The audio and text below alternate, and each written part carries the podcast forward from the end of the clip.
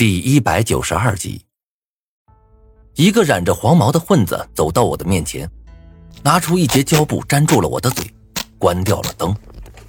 下一刻，如雨般的拳头落在了我的身上，我双手被人扣着，连躲都没法躲，嘴也张不开，只能用着全身力气挣扎着，抬起腿胡乱踢打着。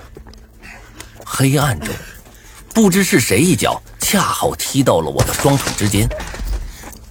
剧烈的疼痛让我的眼泪唰的一下就掉下来了，紧紧闭上了腿，再也不动了。拳头落在身上，疼痛如潮水般从各处浮现出来，涌向大脑。不知道过了多久，他们才停了下来，将我手脚捆住后扔到了周云旁边。我窝在地上，屈辱让我浑身的血液沸腾起来。恨不得挣开束缚，把眼前这些人全部杀掉。过了许久，始终没有传来敲门声。那个年轻人明显是等急了，低声问道：“喂，你说那个张晨今天晚上到底是回来还是不回来呀？”少杰咬牙切齿：“肯定会回来的。他跟无名，这从来都是形影不离的。他肯定会回来的。”年轻人冷哼了一声。哼，那就好，先说好了啊，待会儿我们只帮你把这个小子打的站不起来了，你别上，等我们打完之后，你再补上最后一刀，听到了吗？嗯，知道了。还有，要是到了警察那儿，你别说你给我们钱了，懂吗？哎，放心吧，龙哥，哎，这些事儿啊，我都懂。嗯，那就好了。就在这时。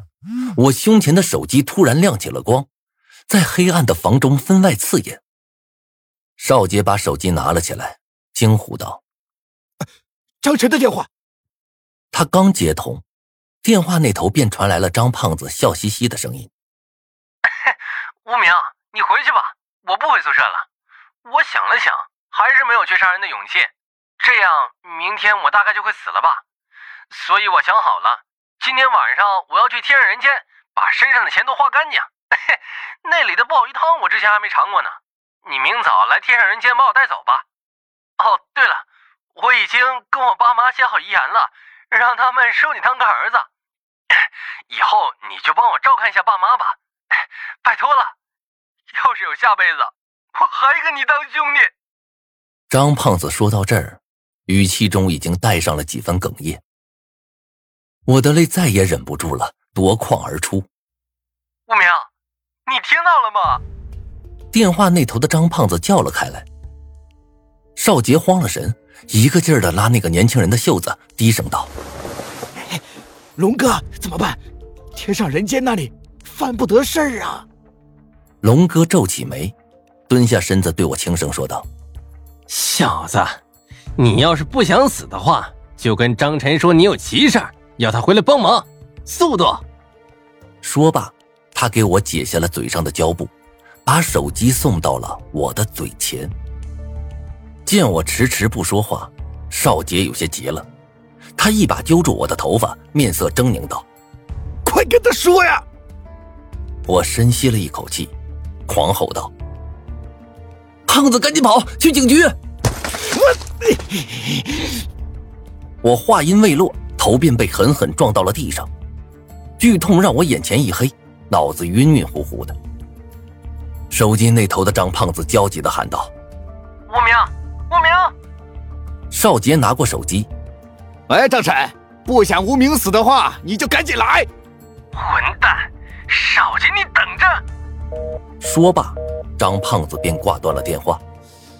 唉，少杰长松了一口气。又像是想起了什么，一把揪住我的头发，把我拽了起来。无名，你作死！我睁开眼睛，强笑道：“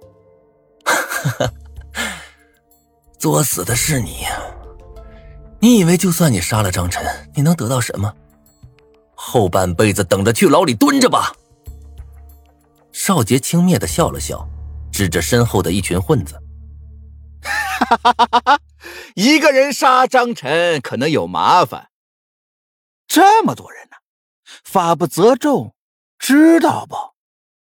我心头一凛，知道少杰已经是打定主意要杀张胖子了。我实在是太天真了，在这场游戏中，对敌人仁慈就是对自己残忍。在狼人的逼迫下，所谓的道德仁义只不过是个笑话而已。先动手后动手，其实结果都是一样的，都是要杀人。可是我非但没有提醒张胖子，反而还以为张胖子做的没错，想要站在李的这一边。想到这儿，我悔恨交加。少杰一把将我甩下，在我身上狠狠踹了几脚，狠声说道。等我杀了张晨，再收拾你们！我躺在地上，睚眦欲裂的看着少杰。这时门忽然闷响了一下，少杰眉头一挑，刚转过身去，门却轰然倒地。灰尘中，张胖子气势汹汹走了进来，低吼道：“谁敢动我兄弟？”少杰一愣，随后忍不住狂喜起来。指着张晨尖声叫道：“就是他！”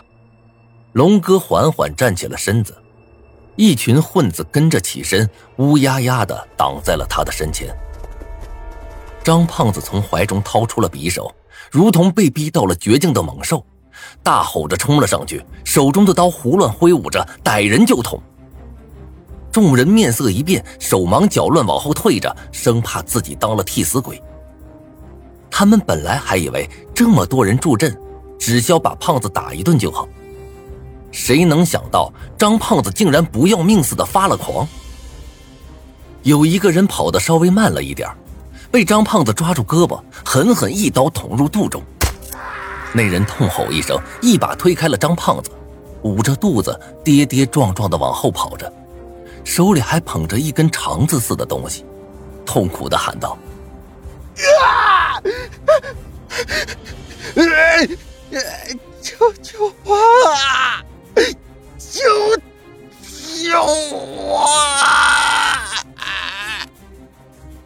张胖子在他身后抹了一把眼边的血，整个人的脸上都染上了血，看起来分外狰狞。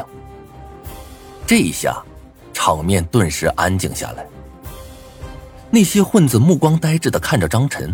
握着刀的手不住的颤抖了起来。龙哥看着那受伤的混子，脸色无比难看。本来他是想着等张胖子进来后，先说两句话再动手的，哪知道这胖子一进门就捅伤了一个。他们是少杰请来助拳的，和张胖子又没有什么深仇大怨，为了几万块钱拼命，实在是太不值得了。但是，要是这么走了，面子拉不下来，也说不过去啊！难道还能白吃这么一个亏？想到这儿，龙哥小心翼翼的走上前去，对着张胖子说：“兄弟，你跟少杰这件事儿，我们不掺和了。不过被你砍伤这个兄弟，你总得给个说法吧？”我说个头啊！张胖子暴躁无比的喊道，脸上的凶悍之意显露无遗。他拿刀子指了指躺在地上的混子，有些惨然：“我捅人了，他马上就要死了。杀一个是死，杀两个也是死，我还不如多杀两个呢。混蛋，十年血赚，死心不亏。你们不是想杀了我吗？来呀，来呀！”张晨面色癫狂的看着他们，握着刀子的手有些发抖。少杰闻言，立马鼓动起人群。哎，大家听到了吗？哎，这胖子不光想杀我呀，是想杀咱们所有人呐！哎，咱们这么多人，有刀子的也不少，干脆一起上得了，他一个人挡不住的。有些混子听到他的话，原先眼中的恐惧也逐渐转为了凶厉，目光死死的盯住了张胖子。